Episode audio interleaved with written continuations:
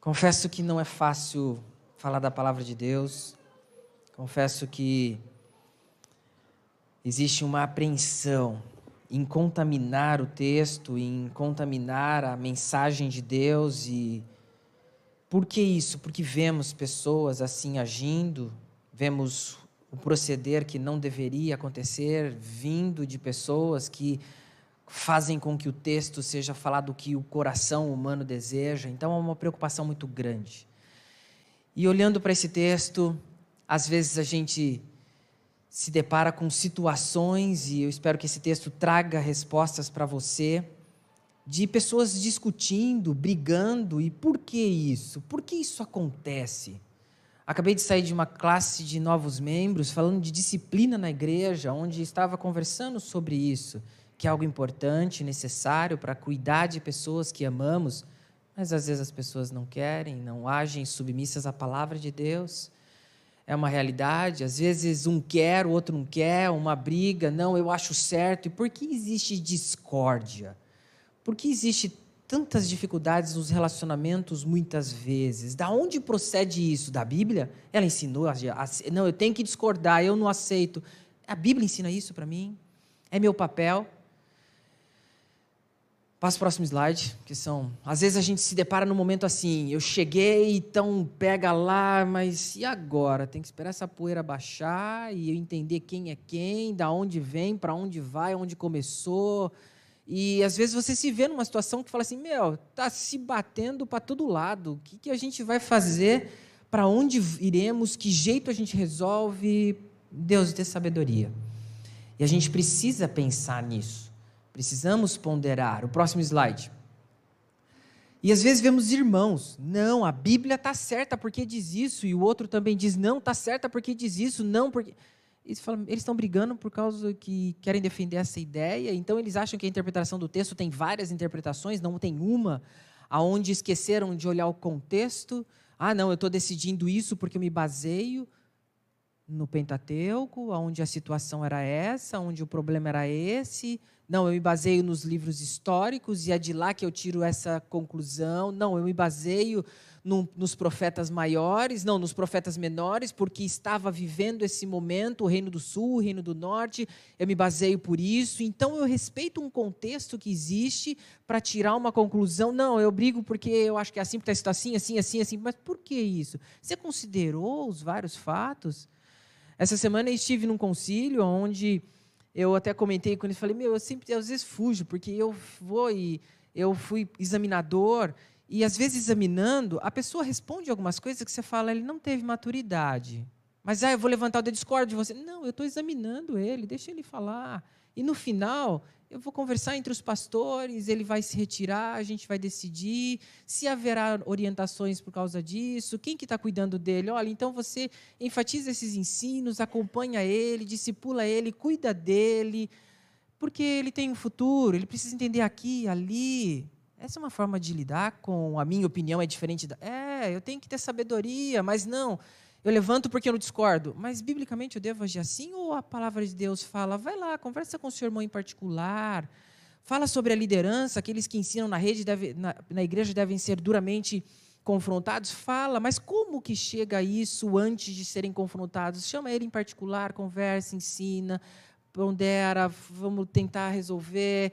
Ah, tem processos então antes. Puxa vida, eu já estava defendendo a minha ideia, discordando do irmão, porque eu, tava, porque eu me baseava nisso, naquilo, naquilo outro e brigo e pronto. É isso que eu tenho que fazer? Não, eu tenho procedimentos. Lembro que quando eu entrei no primeiro ano de seminário, eu sabia tudo. E quando terminou o quarto ano, eu falei: Senhor, me dê sabedoria, pois eu vou lidar com um livro muito importante. Ah, mas eu estudei a Bíblia inteira no seminário. Tá, mas ainda assim tenho muito para aprender. E tenho que lidar com muitas situações delicadas. E eu não vou levantar a mão discordando daquele irmão, daquele, simplesmente porque eu acho, que, porque eu penso. Meu, eu preciso ter sabedoria. E às vezes falta sabedoria bíblica. E aí a gente se questiona, como que eu devo agir? Como que eu devo me proceder? Simplesmente eu discordo e está tudo bem, é assim que eu devo proceder. Biblicamente está certo. E isso, às vezes, a gente está no meio de um fogo que você fala, e agora? Como é que eu resolvo? Próximo, próximo slide. Deus espera misericórdia e não discórdia. Será que você entende o que quer dizer isso na palavra de Deus? É o título desse nosso assunto de Mateus capítulo 9. Vamos ler esse texto 9 de 9 até o versículo 13. Vamos ler esse texto. Acompanhe a leitura e espero no final desse momento você pensar: será que eu devo levantar meu dedo e discordar daquele irmão simplesmente porque eu não concordo com o que ele diz? É o momento oportuno? Devo fazer isso? Será que eu não tenho que olhar para o meu coração e chamar o irmão de lado e conversar com ele, tratar do problema? Vamos ler Mateus 9, de 9 a 13. Diz assim: Saindo Jesus, viu um homem chamado Mateus, sentado na coletoria, e disse-lhe: Siga-me. Mateus levantou-se e o seguiu. Estando Jesus em casa, foram comer com ele e os seus discípulos, muitos publicanos e pecadores. Vendo isso, os fariseus perguntaram aos discípulos dele: Por que o mestre de vocês come com publicanos e pecadores? Ouvindo isso, Jesus disse: Não são os que têm saúde que precisam de médico, mas sim os doentes. Vão aprender o que isso significa. Desejo misericórdia e não sacrifícios, pois eu não vim chamar justos, mas pecadores. O contexto em que vivemos, como procedemos, influencia muito as nossas reações, as nossas palavras, as nossas escolhas, as nossas decisões. E quando somos filhos, com 10 anos, 15, 17, 20, nós temos uma atitude. Quando somos pais, nós temos outras atitudes. E quando somos avós, temos outras atitudes. Porque quando somos filhos, nós queremos ensinar os pais como eles devem educar. E os pais, se têm sabedoria, eles ajudam esses filhos a entenderem o papel dele. Falam, vamos lá, vamos, vamos, vamos pensar junto, você vai chegar lá. E quando a gente é pai e está querendo ensinar os nossos pais, os avós, que agora. eles sabem como lidar com isso. Pelo menos deveriam, que o tempo deveria trazer sabedoria, os cabelos brancos devem dar sabedoria, devem ter acontecido um crescimento. Às vezes isso não acontece. E por que vemos pessoas brigando, exigindo coisas, como uma criança de 15, 17, 20 anos falando: "Não, pai, você está errado". E o pai tem os motivos dele e está cuidando do filho, e está sendo bíblico, mas o filho está brigando. Falta maturidade para aquele menino? Falta. Aquele menino discorda de tudo. Ah, a fase aborrecente, que são os adolescentes, mas eles brigam, já sabem tudo. A gente sabe que isso vai passar, ele vai passar para a juventude, ele vai entender. O... Ok, mas e quando a gente tem adultos que brigam o tempo todo? E falam que está certo, e brigam e falam, bom, que fase ele está, será? Biblicamente, acho que ele está gatinhando. E aí Paulo vai falar assim, eu queria dar alimento sólido, mas tem que dar leite para vocês, porque vocês continuam brigando por coisas. Essa semana estive no seminário comemorando um caminhar novo da faculdade. E Saião veio e disse e falou: gente, às vezes tem dois batistas que estão lá discutindo alguma coisa e você vê aonde tem dois batistas, saibam que tem mais sete batistas discordando. Por que isso? Ah, é uma realidade hoje no meio batista que ele se sentiu envergonhado de estar lá no Japão falando: olha, nós não cremos em todos os ensinamentos de vocês, porque vocês nem se entendem, vocês ficam brigando e discordando o tempo todo. Saiu falou assim: oh, abaixei a cabeça e me senti envergonhado. Porque, infelizmente, pelo testemunho de muitas pessoas que discordam de tudo, não têm tido sabedoria de falar assim: por que, que eu entendo assim? Vamos, vamos juntos entender a palavra de Deus e chegar, porque o texto bíblico ele tem um ensino, ele tem uma, uma orientação, ele tem uma única instrução, ele não tem várias interpretações, ele tem uma. E é o que Deus falou e orientou, e não o que eu quero, o que eu acho, o que eu é o que Deus está dizendo. Infelizmente, muitos expõem outras pessoas e não dão valor e a dedicação de muitos. Um dia eu preguei pela primeira vez e disse que eu fui perfeito, que eu não errei em nada. Lembro-me que foi me dado o texto da ovelha perdida e falou assim: fala só sobre esse texto. Ok. E aí, depois que terminou, o que, que aconteceu? Vamos conversar sobre isso. Olha, você falou assim, você falou isso, acho que você pode enfatizar aqui, o ensino desse texto é isso, significa isso. Ah, mas por que, que o irmão não levantou lá na hora e falou assim: eu discordo, você não está certo, esse texto não diz isso, porque eu não concordo? Por quê? Porque ele tem sabedoria e está me ensinando que assim que se lida com alguém, é, biblicamente é. Então eu levanto toda vez que eu discordo da minha mãe e falo: não, Não, eu vou lá e ensino a palavra de Deus e chamo ele de lado. Como que eu gostaria que me tratassem? Eu vou tratar os outros. Eu vou ajudar os outros. Olha, é, vamos tentar entender melhor esse texto assim, assim. Beleza, eu, instruo, eu sigo as instruções da palavra de Deus. Então, minha ideia, pensando nisso tudo, em momentos que poderiam ser de muita discórdia, Jesus nos apresenta mudanças em nosso interior que apresenta a misericórdia e não a discórdia. Então, o primeiro fato que eu chamo a atenção é o chamado que aconteceu aqui. Você sabe desse chamado que é de Mateus. O texto diz saindo, ele estava saindo de onde? Se você olhar ali, eles estão ali no mar da Galileia, Cafarnaum, a cidade onde Jesus iniciou seu ministério. Provavelmente ele conhecia Mateus, um cobrador de impostos. Então ele viu sentado ali na coletoria de impostos aquele homem. Mateus significa então o dom de Deus ou o presente de Deus, e nos textos paralelos que nós temos, que é Marcos e Lucas, ele vai falar Levi. Levi então significa ligado, mas Mateus, o seu nome grego, ele então tem a proposta de dom de Deus, e esse nome então ele passa a ser usado uma vez que ele entendeu ser discípulo de Cristo Jesus e seguir a Cristo Jesus. Mateus era filho de Alfeu, para aqueles que gostam de se, ah, da onde vem isso? Um filho de Alfeu, então ele tinha ali é, um conhecimento, de era conhecido pelas pessoas, e ele ficou conhecido por, por seguir Jesus Cristo, por aceitar o chamado de Jesus Cristo. E Mateus não ficou disfarçando o seu presente momento que vivia, ou o seu passado a partir daquele momento. Ele nem ficou, olha, Jesus, eu estou aqui porque eu sou cobrador, mas eu vou parar, tá bom? Ele não tem desculpa, você não ouve uma palavra dele. Então, simplesmente, o, o versículo 9 nos chama muito a atenção quanto ao chamado dele e o que, que aconteceu a hora que ele levanta e vai. Ele estava sentado na coletoria de impostos, um homem que conhecia e provavelmente falava dois idiomas, porque ele lidava com muitas pessoas. Quando vinham pessoas de fora, ele então ali as recebia. Ele ficava dias que num, guichê mais importante, um pedágio ali internacional, que estavam indo para Damasco por meio de Cafarnaum e iam para o Mediterrâneo, e então ali eles seguiam avante para o Egito, era essa a proposta dele, então ele estava num momento muito importante. Sabemos que havia estágios e situações onde ele tinha um, um, um, grau de conhecimento e de postura perante a sociedade por ser um cobrador de impostos e socialmente ele era visto como, olha, eu quero ser que nem ele. Mas isso era visto pelos não religiosos, por aqueles que não buscavam conhecer e entender mais a, a Deus.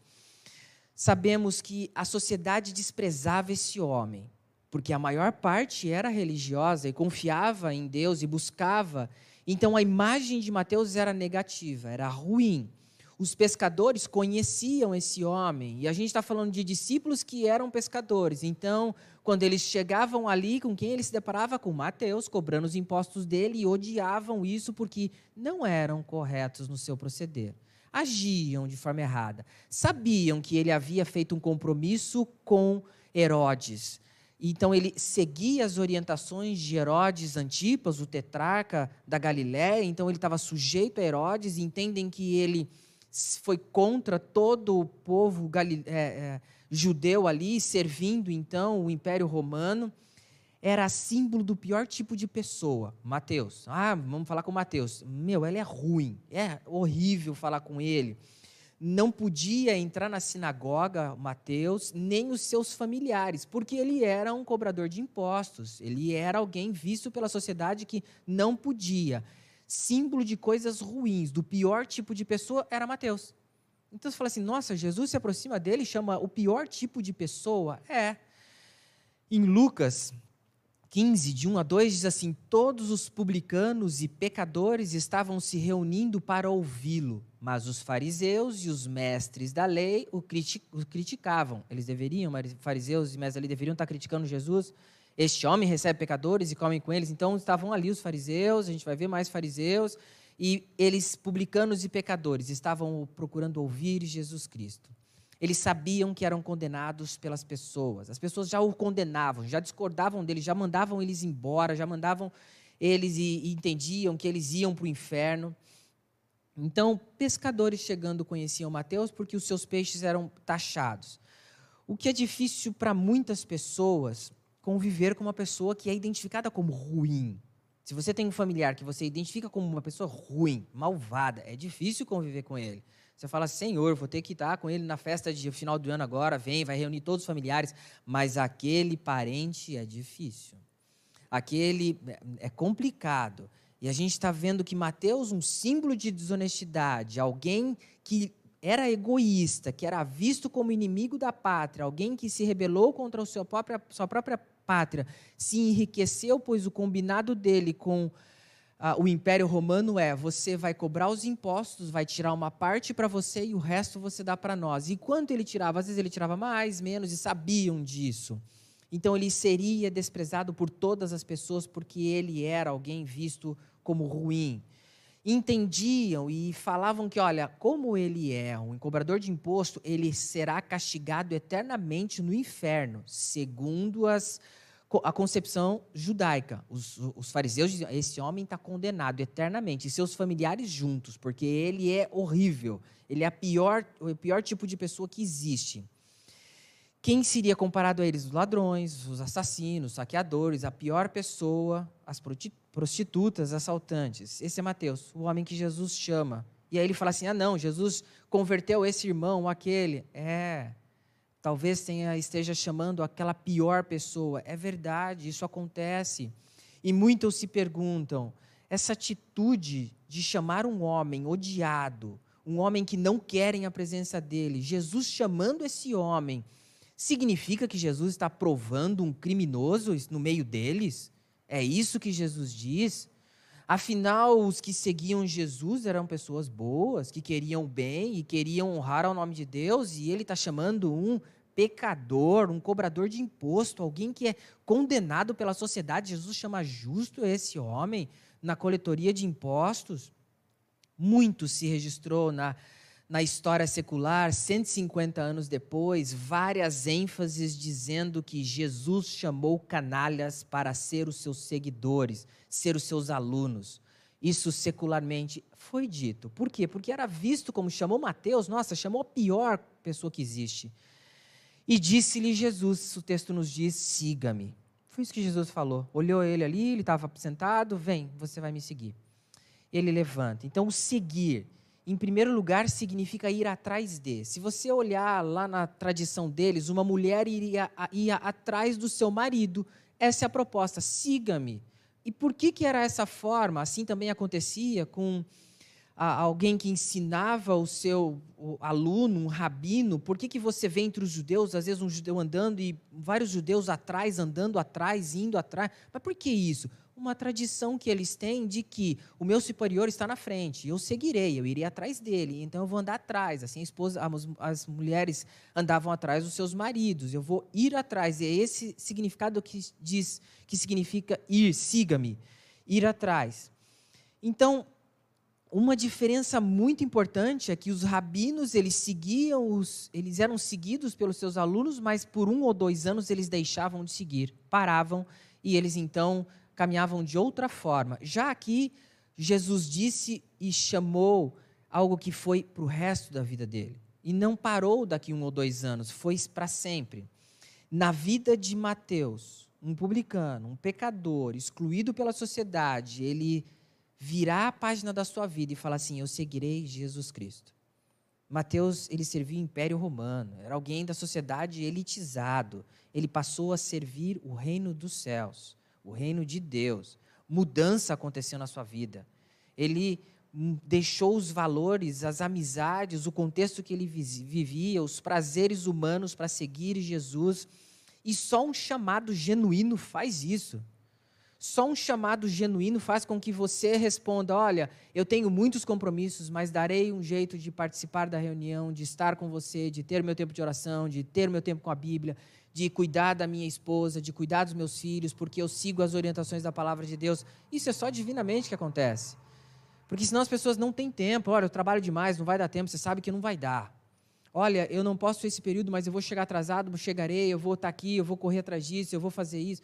As pessoas têm um desejo, por quê? É um chamado divino, é Deus quem colocou isso no coração. E isso acontece nos compromissos que temos com Deus, porque eu estou por causa de Deus. Não, eu venho aqui por causa de homens. Ok. A primeira dor de barriga você não vira mais. E eu sei. Por quê? Porque o chamado é de Deus, não meu. Você não vem aqui por causa de mim. Você vem por causa de Jesus Cristo, de Deus, o Salvador. E se você tem uma dor de barriga e não vem mais, você tem que rever o chamado que é de Deus para você. Algo confrontador da palavra de Deus. Mateus se levantou e seguiu. Não, Senhor, eu vou te seguir, mas tem algumas coisas que eu quero dizer. Não, o Senhor está me chamando, o Senhor quer isso de mim. Eu entendi, eu seguirei. Então, o chamado é algo muito importante, é algo que precisa acontecer dentro do coração de cada, cada pessoa. E é Jesus quem dá esse chamado, quem faz esse chamado, quem muda o nosso contexto, quem muda os nossos valores, que muda a nossa proposta de caminhar. E falar de Cristo precisa ser a nossa prioridade. Conhecer Jesus Cristo precisa ser a nossa prioridade. Entender mais a palavra de Deus precisa ser nossa prioridade. Mateus ele achou a luz. Ele achou o verdadeiro caminho, ele achou quem é a verdade, que só é possível através do, de conhecer Jesus Cristo. Não tem outra forma, não tem outro meio. Lucas 5:28 diz: largou tudo então ele voltava ali para trabalhar todos os dias, ele não voltou mais. Eu deixei tudo, eu deixei tudo para trás, para seguir as orientações que Deus me der. Ele me chamou para segui-lo e eu seguirei. E assim ele seguiu o resto da vida dele. Sabemos que nesse contexto, alguém chamado, e se você olhar todo o contexto da palavra de Deus, as pessoas mais velhas eram as pessoas usadas por Deus para registrar a palavra de Deus. Por isso que Paulo chama atenção: olha, ele é novo, mas ouçam, porque era difícil ouvir um jovem, era mais as pessoas mais velhas, e isso demorou cerca de 20 anos para a gente descobrir que Mateus veio a escrever o seu evangelho. Aí sim ele seria ouvido, porque assim as pessoas entenderiam, ele é uma pessoa mais velha, ele, tá, ele sabe o que está dizendo, ele sabe e conviveu com Jesus. Então, é um contexto diferente que valorizavam a pessoa mais velha e ouviam a pessoa mais velha, era uma realidade ali. Mateus ele encerrou sua carreira de publicano. Ele passou a ser discípulo de Cristo Jesus. Passou a olhar para Cristo Jesus e enfatizar: eu seguirei o Mestre, Jesus Cristo. E ele passou a comemorar e fez uma festa. Algo muito feliz aconteceu então e ele passou a desfrutar de uma comunhão. Mas antes dessa comunhão, ele teve que ser obediente ao chamado. A pergunta é: você entendeu quem é Jesus Cristo e você simplesmente faz as coisas se desculpando, falando que você não faz por causa disso, olha, tenho, deixa eu dizer, eu só estou falando. Não, você levanta e obedece. É o que precisa ser feito. Ah, eu preciso seguir a palavra de Deus, o que Cristo me manda. Eu vou seguir. Então, entendendo isso, eu vou desfrutar de uma comunhão com Cristo Jesus, com meus irmãos, e é uma realidade. O versículo 10 vai falar: estando Jesus em casa. Casa de quem? De Mateus. Ele levou Jesus para a casa dele. Senhor, o Senhor faz parte da minha vida. O Senhor faz parte da minha família. O Senhor é, é, é real na minha vida. Eu entendi quem é Jesus Cristo. Certamente, por Mateus estar ali em Cafarnaum, conhecer, ele deve ter visto Jesus fazer muitos milagres, falar muitas coisas, ensinar muitas coisas. E Mateus, a hora que ouve Jesus, segue-me, ele falou: Eu seguirei. É isso que eu farei. Eu entendi quem é Jesus Cristo. Eu não preciso mais de nenhuma prova. Eu ouvi dele, eu acredito. Então, havia um contexto, e ele chamou para comer, e comer tem a proposta de trazer significado em comunhão, em amizade, em relacionamento. Nós vamos sentar à mesa, nós vamos comer juntos. É a proximidade. É, eu estou dizendo, eles são meus amigos. Essas pessoas que eu estou sentando para comer faz parte da minha família, é algo muito precioso. Eles são meus companheiros, fazem parte do meu círculo de amizade. E se você olhar, bom, se significa isso, quem mais estava ali que o texto nos diz? Quem mais fazia parte do círculo de amizade que Mateus tinha? Mateus tinha vários amigos. E boa parte deles, pecadores, cobradores de impostos, era o círculo de amizade dele. Mas Mateus havia mudado. E ele tinha esses amigos. Vão para casa que eu conheci Jesus Cristo, eu quero apresentar Jesus Cristo para vocês. Não, mas olha, eu sou pecador, esses amigos meus são tudo pecadores. Eles não vão, vamos só eu e você, Jesus, só. Não quero outras pessoas. Não. Senhor, o Senhor vai do jeito que eu sou, com as amizades que eu tenho e o Senhor vai transformar o meu coração. E se for necessário, essas pessoas irão embora e não farão parte da minha vida, mas caso contrário, falarei de Cristo Jesus, do amor de Deus, e caminharão comigo, estarão próximo de mim e crescerão conhecendo Jesus Cristo. Mas os pensamentos malvados, eles sempre insinuam coisas que a prova de misericórdia, de Jesus Cristo estar ali, de estar fazendo parte de uma comunhão com eles, Muitos diziam: isso é sinal de que ele se sente bem com pecadores. Ele se sente bem com pessoas de ralé má, de ralé ruim, que rouba, que mata, que é prostituta, que faz a maldade. Aí vem aqueles que falam: Não, eu não concordo, Jesus. Mas eu preciso fazer isso? Eu devo fazer isso? É necessário fazer isso? Eu preciso conhecer a palavra de Deus para saber que, que eles discordam. Por que, que eu vou levantar minha mão e discordar? Eu não tenho que ser misericordioso. Jesus está apresentando uma misericórdia e eu vou lá e falo: não, eu não aceito isso, eu não discordo. É, não concordo com isso, não. Espera aí. É, Jesus, me ensina melhor o que o Senhor está fazendo. Me ajuda a entender. Eu não estou conseguindo entender o porquê que o Senhor está sendo tão amável com pessoas tão ruins. Eu faço parte dessa sociedade há tantos anos, mas eles não quiseram.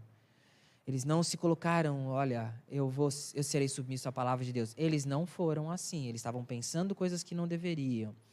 E observe que a gente tem Jesus, a gente tem Mateus ali, os discípulos que também conheciam Mateus e sabia quem era Mateus. A gente tem muitos publicanos e pecadores, além dos fariseus olhando e assistindo para ver o que, que eles não concordavam, o que, que eles não desejavam que seria dito. Eles estavam assistindo a tudo e alguns com uma proposta ruim no coração, ou seja, trazer discórdia. Não concordo, é isso que ele queria. Enquanto outros submissos ao ensino. Senhor, o que o senhor quer me ensinar com isso?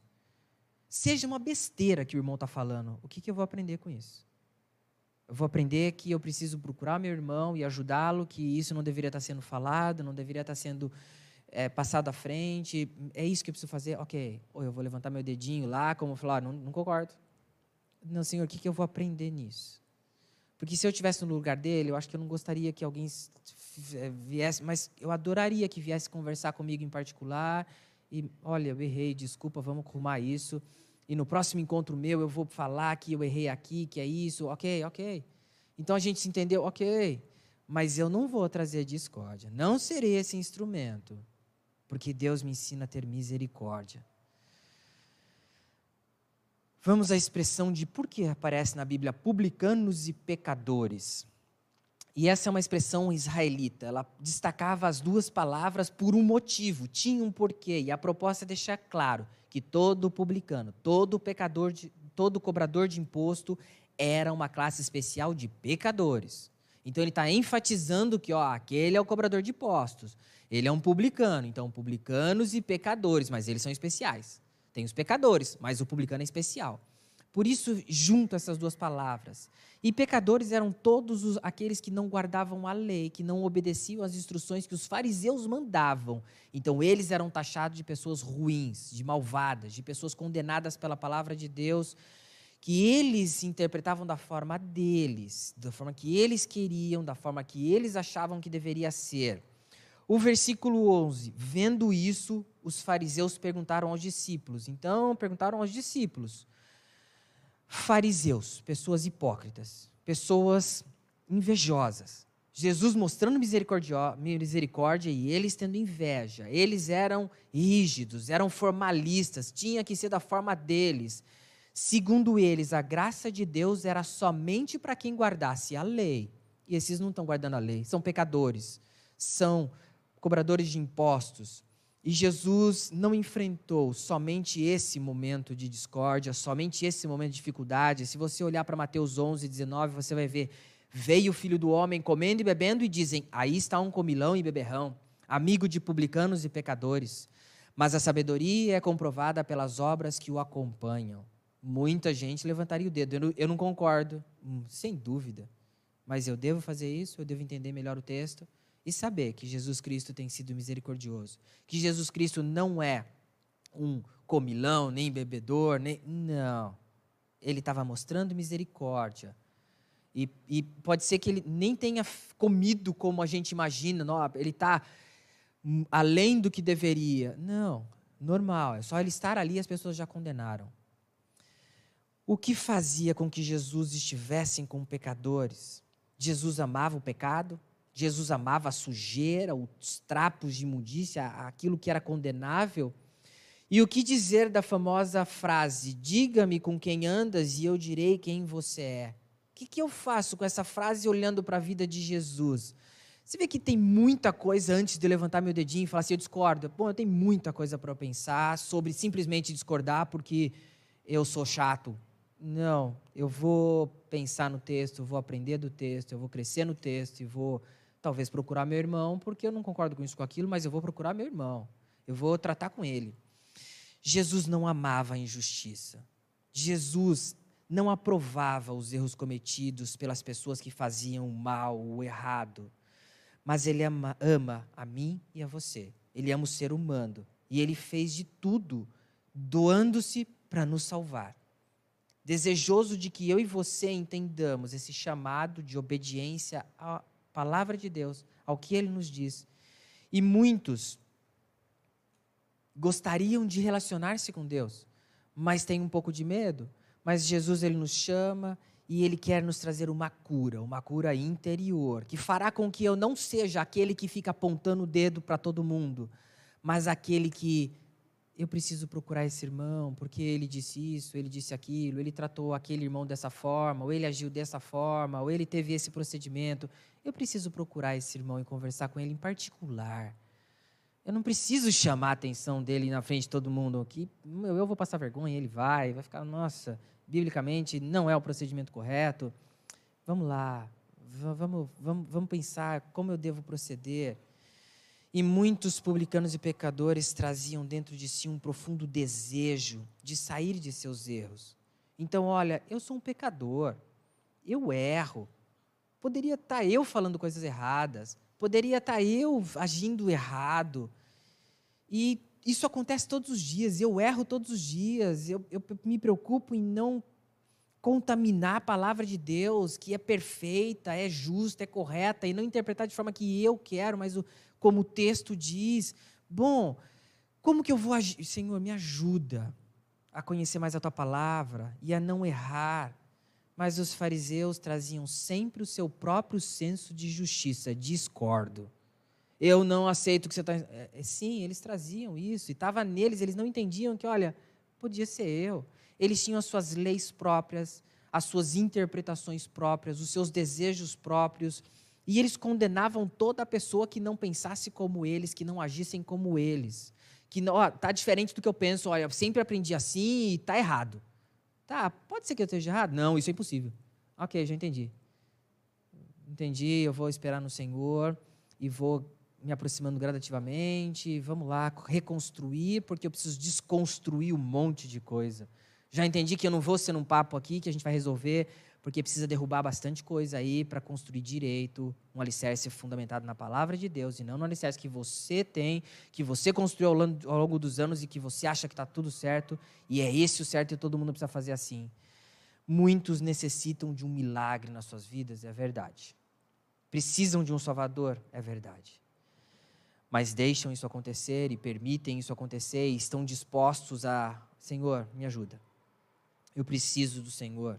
Jesus está disposto a ouvir a todo que o clamar, a ajudar a todos que verdadeiramente falarem: Eu quero conhecer mais a Cristo Jesus, conhecer mais a Sua palavra, crescer mais no Senhor.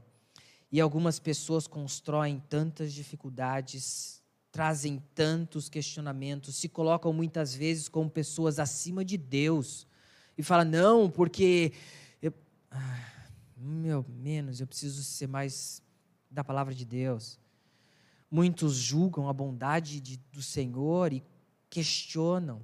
Os fariseus se consideravam sãos, se consideravam os bons, se consideravam os perfeitos, acreditavam que tudo o que eles diziam era o correto. Vai corrigir um fariseu, tá enrolado. Você ia apanhar de tudo quanto é jeito e ele estava certo. Então o que, que eu preciso fazer? Vou orar, vou esperar no Senhor e gradativamente as coisas acontecerão no tempo de Deus. Porque eles se acham os melhores. E discorde está com problemão. Mas Jesus disse, Mateus 5,20: Pois eu lhes digo que se a justiça de vocês não for superior à dos fariseus e mestres da lei, de modo nenhum entrarão no reino de céus. Não, eu vou entrar no reino de céus do jeito meu, do jeito que eu quero, do jeito que eu aprendi, do jeito que eu conheço, ou do jeito que Deus deseja. Me colocando submisso à palavra de Deus. A maior parte das palavras de discórdia são de corações que desejam que suas crenças sejam as corretas, que as suas conclusões sejam as corretas, que o ponto de vista correto é o dele, e fazem isso por achar, não, eu tô certo. Não, não preciso estar certo. O tempo vai mostrar se está certo ou não. Não preciso brigar por causa disso. Não, vou, não porque eu só. Hum, muitos brigam. Muitos trazem discórdia. E eu aprendo que Deus quer misericórdia pensam que diante de Deus estão bem, que estão defendendo Deus, que estão agindo corretamente, mas pelo contrário, estão exigindo suas próprias conclusões, suas próprias ideias, suas próprias obras, suas próprias forças, seus próprios desejos. Lucas 18, 11 diz: O fariseu em pé orava no íntimo: Deus, eu te, eu te agradeço porque não sou como os outros homens, ladrões, corruptos, adúlteros, nem mesmo como este publicano. Eu sou perfeito, Deus. Não, não sou. Senhor, não sou. Jesus estava sendo misericordioso, mesmo com o mais pecador. E às vezes alguém erra na nossa frente, o que a gente faz? Vem cá, você faz aquele bagunça que, nossa, Senhor, é isso mesmo? Essa submissão. Então, Jesus vem e quebra barreiras, ele cura o interior, ele sara o que estava acontecendo, porque é Jesus. E é ele que, que conclui, que nos conduz, e publicanos sabiam que estavam errados. Então, quando a gente entende, bom, pode ser que eu esteja errado? Pode, ok, já entendi. Não sou perfeito. Sabiam que suas atitudes eram reprovadas por Deus. Ele já sabia que ele era condenado segundo as instruções dos fariseus, dos mestres da lei. Mas e quanto a Deus? Eles foram submissos a Deus. Jesus sabia de toda a injustiça que existia. Jesus chama os injustos, os enfermos e não os que acreditam que pode resolver seus problemas por si mesmos. Eu tenho um problema com o irmão, como é que eu faço? Ah, eu faço assim, assim, assim, assim, assim. Isso é bíblico? Eu tenho que fazer isso, isso, isso, isso. Isso é bíblico? Ah, eu briguei com aquele irmão, eu vou dar um tempo que eu não vou na igreja, tá? Isso é bíblico? Ah, eu tenho que ir lá e vou falar um monte. Isso é bíblico? Ah, eu tenho que discordar. É bíblico o que você está fazendo? É, é correto? É justo? É isso mesmo? Isso é um discípulo de Cristo? Jesus ele chama as pessoas que estão condenáveis. É isso mesmo, olha, eu já entendi que eu não sou perfeito. E João 1:5, a luz brilha nas trevas, e as trevas não a derrotam. Eu estou com um problema com o irmão que ele não aceita. O que, que eu faço? Eu vou orar, porque eu sei que a luz brilhará nas trevas. Que tal eu esperar esse irmão passar a raiva dele? Que tal eu esperar esse irmão acalmar? Porque se você falar para um sábio, ele te ouvirá e você o ganhará. Mas se você falar para um ímpio, ele te odiará mais ainda. Ah, tá. E você falou uma vez, não ouviu. Você falou duas, não ouviu. Falou três. Ok. A luz prevalecerá e eu serei submisso a Deus. Senhor, ok, calma, não vou falar. Porque é o Senhor quem trabalha o coração de cada um de nós. A luz brilha, a luz ilumina, a luz resolve, a luz soluciona o problema, a luz restaura, a luz reconcilia. Jesus Cristo é isso, não eu. E isso tudo ensinado com amor, com paciência, com calma, com muita sabedoria, jamais expondo pessoas, jamais condenando as pessoas, mas agindo com misericórdia, com amor. Mas a gente vê isso uma realidade? Às vezes não. Muitas vezes não. Em terceiro e último lugar, misericórdia, um coração curado. E para chegar no momento de ter misericórdia, passou por bastante coisa. O versículo 12, ouvindo isso, então a gente vai entender como é que eu vou agir com misericórdia. Não são os que têm saúde que precisam de médico, mas sim os doentes. De imediato fica claro que Jesus conhece todo e qualquer pensamento. Preciso eu saber os seus pensamentos? Não, não preciso, Deus sabe. E em Mateus 9,4, conhecendo Jesus os seus pensamentos, disse-lhes: Porque vocês pensam maldosamente em seu coração. Jesus sabia o que estava pensando. Hebreus 4,13, nada em toda a criação está oculto aos olhos de Deus, nada esconde. Eu sei o que Deus, o que Deus sabe o que você está pensando.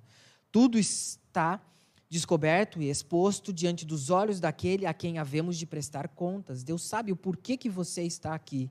Deus sabe por que, que você alimenta o desejo de buscar conhecer a palavra de Deus. Deus sabe o seu desejo de crescer espiritualmente e Deus sabe o meu desejo, a minha preocupação de expor a palavra de Deus e não o que eu quero, o que eu desejo, o que eu acho certo. Sim, Deus sabe, eu vou confiar em Deus. Todos nós somos pecadores e precisamos da graça e misericórdia de Deus, sem dúvida nenhuma. Observe, Jesus, com apenas uma pergunta deles, Jesus ele sabe todas as intenções do coração deles. E Jesus disse: Não são os que têm saúde que precisam de médico, mas sim os doentes. Eu estou doente todos os dias e preciso da graça de Deus todos os dias. Não, eu sou bom, eu estou bem. Hum, preciso entender mais a palavra de Deus. Observe que pecadores são chamados e os sãos ficam de fora. Meu, eu já entendi que eu sou parte do, dos pecadores. Eu erro todos os dias, eu preciso pedir perdão. Não, eu já não erro, estou no outro patamar. Ok. E eu vou fazer o que com você? Orar. Porque você precisa entender que a graça é, é, de Deus. E Ele vai te dar esse entendimento. E Ele é que vai te chamar. E a sua obediência será real ou não. A sua comunhão acontecerá ou não. Então, eles. Olhando para isso, a gente entende que isso acaba sendo de devastador para o nosso coração para os que acreditam que estão satisfeitos em si mesmos. Eu sou bom.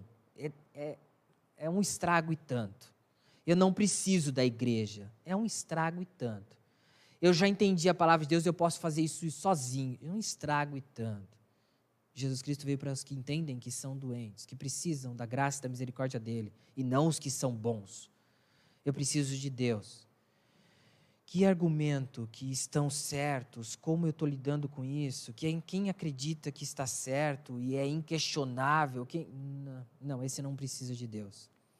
Os fariseus se achavam que estavam bem, que eles eram religiosos, que eles eram puros, que eles eram corretos. Os excluídos, os banidos, os condenados sabiam: eu preciso de Deus, eu preciso de Cristo. Eles foram atrás. Mas a gente tem que avaliar o nosso coração. Será que eu não estou me achando muito bom? Será que eu já não aprendi muito e já sei bastante coisa? Então, estou no outro nível e eu sou bom, não sou? Ai, Senhor, me ajuda a perceber o quão miserável eu sou, o quão pecador eu sou e o quanto da graça do Senhor eu preciso. Mas eu tenho um irmão na igreja que ele, ele é top, porque ele é tão bom Senhor, me ajuda a, lidar com esse irmão e trabalhe o coração dele. Porque precisamos ser submissos à tua palavra e não submissos ao irmão. Não às ordens do irmão, mas, Senhor, trabalha no coração dele. Porque eu não mando, é o Senhor que é o mestre. Eu sigo o mestre, sigo as orientações de Deus. Vão aprender o que significa isso. Desejo misericórdia e não sacrifícios, pois eu não vim chamar justos, mas pecadores. Temos aqui uma expressão comum da época, uma frase usada para repreender aqueles que não sabiam algo que eles deveriam saber. Preciso falar para você que, olha, não existe uma comunhão fora do contexto onde você deve fazer parte, que é a igreja. Você deve fazer. Bom, é essa a proposta que ele quer dizer. Eu preciso falar para você isso? Não, não precisa. Eu já sei. Biblicamente está claro isso, não tenho dúvida. Então, por isso que ele diz: olha, vão entender o que significa isso. Desejo de misericórdia. Então, é, a proposta é algo que você deveria saber, você não está sabendo. E isso, esse texto é tirado de Oséias 6,6. Se você olhar para Oséias, entender o contexto lá, por que estava acontecendo o que aconteceu. Se você olhar para Oséias 4,15, você vai ver que, olha, estava acontecendo um um trabalho e tanto ali que aquele povo estava se rebelando contra Deus, Deus não estava gostando, pois desejo misericórdia, Oséias 6,6, e não sacrifícios. Conhecimento de Deus em vez de holocausto. Não, Deus, mas eu faço isso, eu sou justo, isso é o correto. Eu só estou defendendo esse ideal. Não, não é por nada, mas a minha opinião é essa e é importante. E é assim que eu acho, porque biblicamente eu não quero isso, quero misericórdia. Não, mas eu estou seguindo tudo, o senhor falou, eu estou seguindo, não estou? É, eu quero misericórdia. Você não entendeu, você já deveria saber disso. Então, a proposta é enfatizar a prioridade absoluta dos padrões morais que a lei sobre as, sobre as exigências cerimoniais. Então, eles exigiam algumas coisas. Aqui a ideia, os fariseus eles se consideravam no aspecto externo, ritualístico, cerimonial da lei de Deus. É isso que eles queriam. Negligenciando então os aspectos interiores, os aspectos eternos, os aspectos morais. E não, isso é negligência. A gente quer sacrifício. A gente quer que seja assim. Eu estou agindo certo, tem que fazer isso, tem que fazer aquilo, porque é assim, ponto. Oxa, mas como assim? Misericórdia. Então a gente ora por alguns. Aqui a proposta justos, entendemos que ironicamente Jesus se refere aos que se consideram bons, aqueles que se acham e não veem a necessidade de se voltar para Deus. Oséias ele insistiu que os atos de compaixão, de bondade, são mais importantes que oferecer sacrifícios no templo. E Mateus 25, 23, 24, portanto, se você estiver apresentando sua oferta diante do altar e ali se lembrar de que seu irmão tem algo contra você. Se seu irmão tem algo contra você, deixe sua oferta diante do altar e vá primeiro reconciliar-se com seu irmão. Você vai com seu irmão. Ah, não, mas seu irmão não quer receber. Você vai. Eu sei que ele não quer. E se ele agir que ele não quer, ok, você foi. Você fez o que deveria ter feito. E talvez você saia de lá e seu irmão falou assim: olha, é isso, isso, não gostei, porque. Ok, você tentou se reconciliar. Volte e apresente a sua oferta.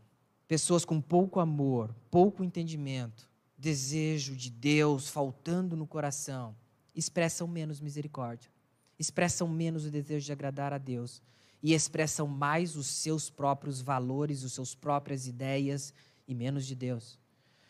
Se puder condenar, a pessoa condenará. Se puder brigar, a pessoa brigará. Se puder exigir, a pessoa exigirá. Se puder pisar, a pessoa pisará. Se puder falar mal, ela falará.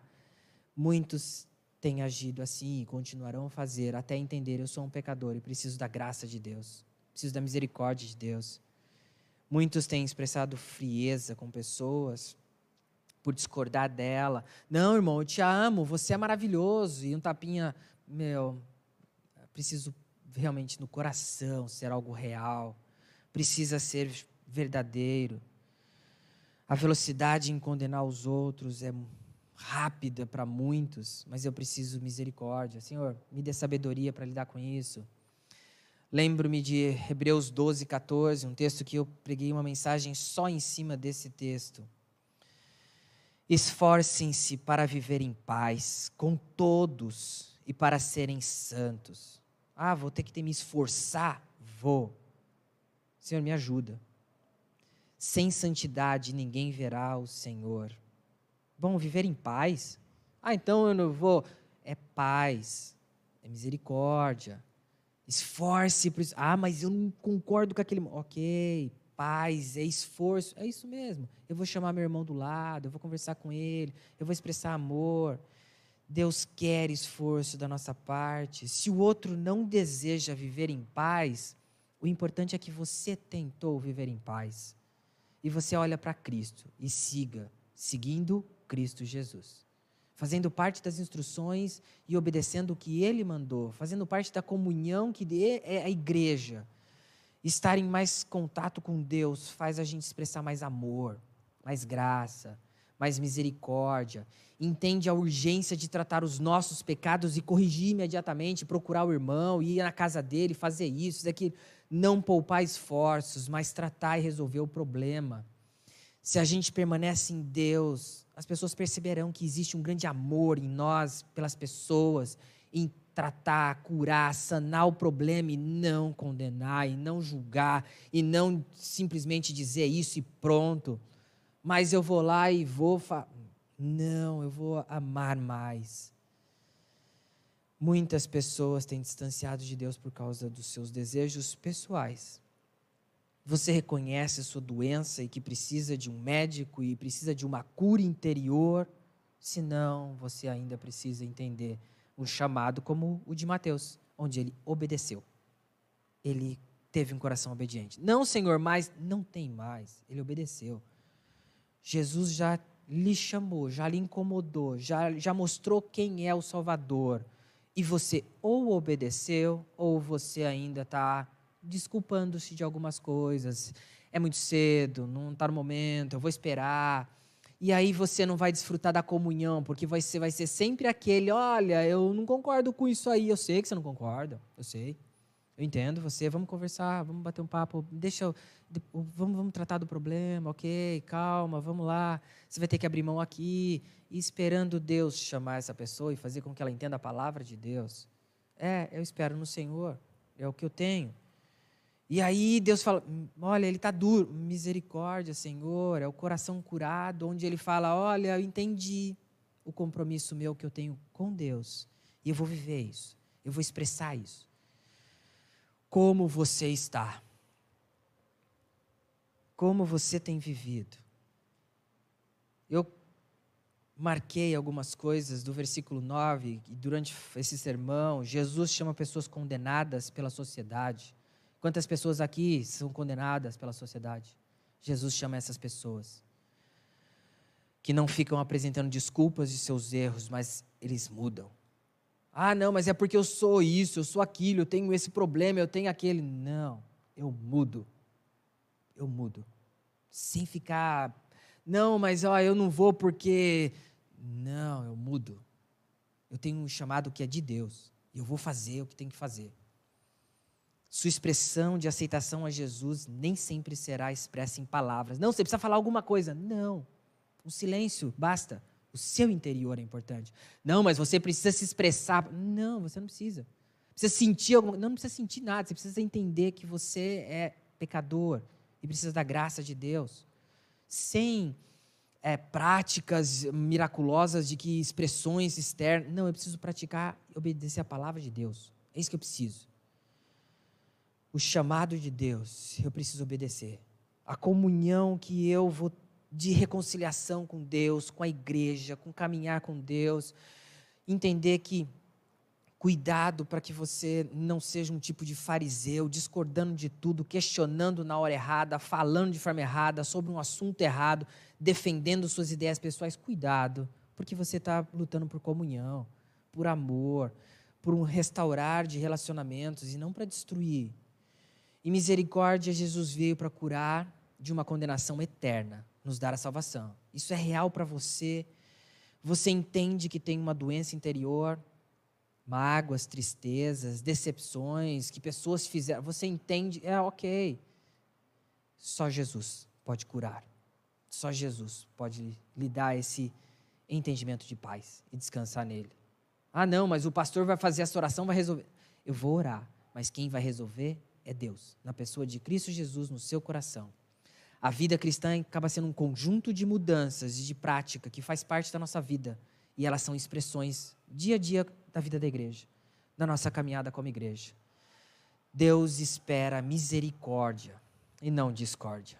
Eu espero que você tenha entendido o que eu quis transmitir quanto à palavra de Deus, o entendimento que o texto nos trouxe quanto a essa obediência, essa comunhão e essa misericórdia que vem de Deus. É Ele que nos ensina. Não é o que eu quero, é o que o texto está dizendo e nos ensinando. Você entende que é um pecador. Se você já entendeu e já fez o seu compromisso com Deus, pedindo perdão pelos pecados e clama diariamente pela ajuda dele, ótimo. Continue. Não será fácil. E se você ainda não fez, precisa entender que é a graça dele que você precisa, que é a misericórdia dele. E sendo e recebendo a misericórdia, você será misericordioso. Porque se você não entender a misericórdia de Cristo Jesus na sua vida, você será aquele, eu discordo. Ou você será aquele, eu tenho misericórdia. E eu vou conversar com o irmão, eu vou fazer isso, eu vou fazer aquilo, eu vou buscar conhecer a Bíblia. Eu vou entender o que Deus deseja de mim. É melhor, não o que eu quero, mas misericórdia. não discórdia. Vamos orar. Abaixe sua cabeça e peça a ajuda de Deus. Ele nos ajuda.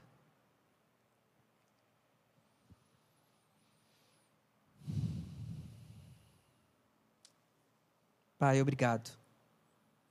Obrigado porque há mais de dois mil anos atrás o Senhor chamou um homem que era mal visto, mas ele obedeceu. Todos nós, Pai, não somos diferentes. Somos pessoas ruins, malvadas, exigentes, egoístas. Mas, devido ao chamado do Senhor para o seguir, isso fez diferença na vida de cada um de nós. Não é algo simples, não é algo banal, mas é um primeiro passo que precisamos dar e seguir a Jesus Cristo obediente. Pai, obrigado porque uma vez tomando a decisão de estar com o Senhor, de obedecer ao chamado do Senhor, desfrutamos de uma comunhão, Pai. Uma comunhão entre irmãos e irmãs que jamais existiria. Mas alguns têm se aproveitado, têm trazido dificuldades, por não entender a obediência primeira ao chamado de um pecador e desfrutar da comunhão, de construir a tua igreja para expressar o que a tua igreja deve, que é o perdão, que é a misericórdia, na prática de todos os nossos momentos. Que não sejamos malvados, Pai Tira de nosso coração toda maldade, toda maledicência, toda discórdia, mas que tenhamos sabedoria, que conheçamos mais a tua palavra, que apliquemos mais as tuas instruções e não as instruções pessoais. Pai, obrigado por ser tão misericordioso com os nossos erros e nos ajude com os erros dos irmãos a sermos misericordiosos como o Senhor tem sido conosco. Perdoa, Pai, a falha de cada um de nós. Nos ajude a verdadeiramente viver a obediência, a comunhão e a misericórdia. Tudo por causa de quem Jesus Cristo é para cada um de nós. Em nome de Jesus. Amém.